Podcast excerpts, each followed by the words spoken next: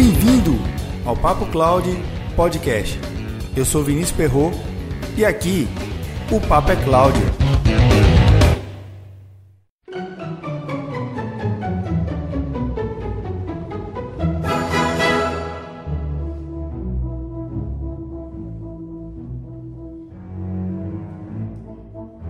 Se você tiver uma oportunidade de ver uma apresentação de balé ao vivo, vai perceber que é uma mistura de sentimentos.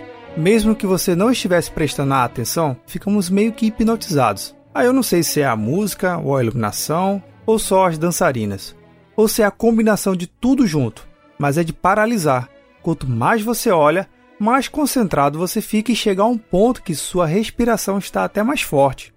Ah, só para deixar claro, eu nem sei dançar um dois para lá e um dois para cá. Eu sou um total ignorante nesse quesito aí. Vemos que no balé os movimentos são elegantes e suaves, e a harmonia está além do equilíbrio nas pontas dos pés, saltos e giros. A harmonia está no sorriso, no olhar e na fala. Sim, na fala. Mesmo que não escutemos o som da voz da bailarina, todo movimento é uma forma de falar o que está se sentindo. Há quem ache que tudo na dança é um simples movimento de ficar na ponta dos pés, que no balé esse movimento tem um nome em francês chamado relevé ou relevé em português. Tá bom, né? Prometo que essa foi a única tentativa de falar em francês os nomes dos passos. Vamos ficar só na análise dos movimentos, ok? Observo essa dança por três perspectivas: leveza, equilíbrio e força. Leveza, mesmo em uma cena onde a bailarina corre de um canto a outro do palco, parece que ela nem está tocando no chão. Movimentos dos braços, pernas, pescoço, até mesmo o olhar deixa no ar uma leveza incomum, como se naquele pequeno pedaço de palco a gravidade estivesse ausente só para deixar a bailarina passar. Só não confunda leveza com moleza. Os movimentos não são moles, eles são leves. Os movimentos passam tanta leveza que quando vemos os pés tocando no chão, a sensação que dá é que foi tocado como uma forma de expressar parte da dança, como se flutuar fosse o padrão dos movimentos e tocar no chão fosse um movimento em exceção. Quando a dança é feita só com uma bailarina ou em conjunto com outro bailarino, até mesmo em grupo, todos os movimentos passam por um nível de complexidade ao extremo. Aí que entra o equilíbrio. Equilíbrio, esse ponto é incrível. Ficar equilibrado na ponta dos pés no chão às vezes é complicado. Agora imagine voando.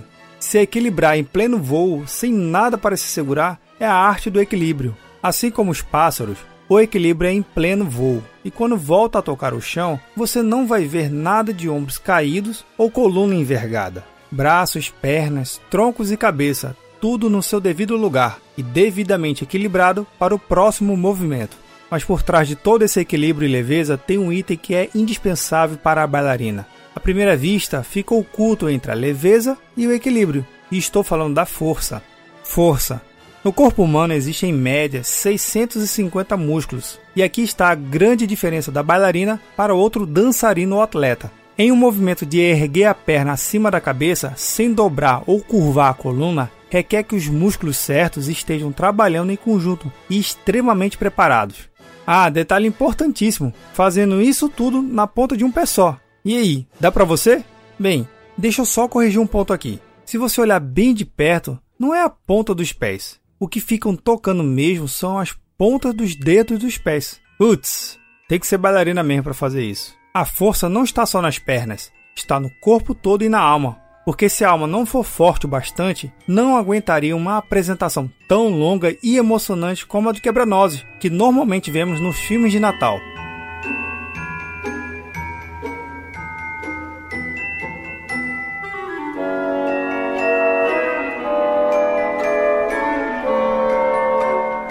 A peça original de Quebra-Nozes foi organizada por dois atos, três cenas e 15 números.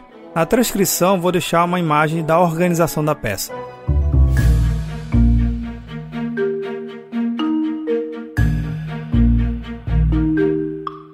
Uma coisa que não é necessário ficar na ponta dos dedos e nem se esticar todo é ouvir aos podcasts aqui do Papo Cláudio. E como você já sabe, mas não custa lembrar, Toda a transcrição desse programa você vai encontrar em papo.cloud barra 034.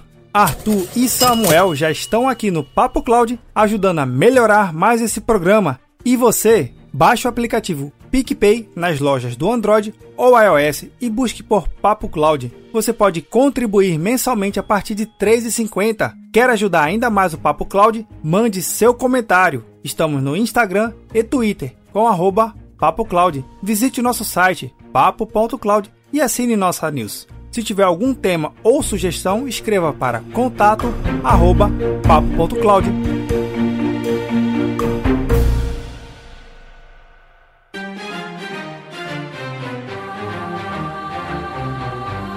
Poderíamos colocar em nossa análise o elemento elegância, mas esse eu acho que está implícito em tudo que podemos observar na bailarina. E o que aprendemos com esses três elementos que compõem o balé para o ambiente da tecnologia da informação? Em alguns projetos que participei e empresas que conheci, pude notar a leveza como os projetos são executados em cada pessoa que estava participando. Não que era uma moleza executar os projetos por lá, muito pelo contrário, tinha um nível de exigência enorme mas nada que você não tivesse sido orientado e buscado alternativas para entregar o seu melhor. O equilíbrio era impressionante, pois cada sistema e serviços de TI eram implantados para atender aos propósitos da empresa e seus clientes. Aí você deve estar se questionando que tudo era lindo e perfeito. Bem, tinha suas falhas, mas nada que pudesse quebrar o equilíbrio do ambiente. E a força aqui era um elemento fundamental para o time de TI pois a força da empresa estava na capacidade do time de TI estar realmente conectado com todas as áreas da empresa, fortalecendo o ecossistema de forma nunca vista. Certo, Vinícius, mas tudo bem. Mas a grande maioria das empresas não é assim em nenhum desses pontos que você falou: leveza, equilíbrio e força.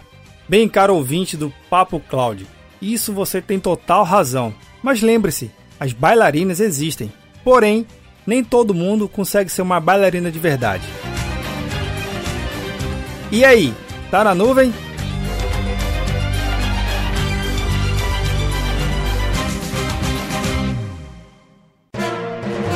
Mais um produto com a edição do Senhor A.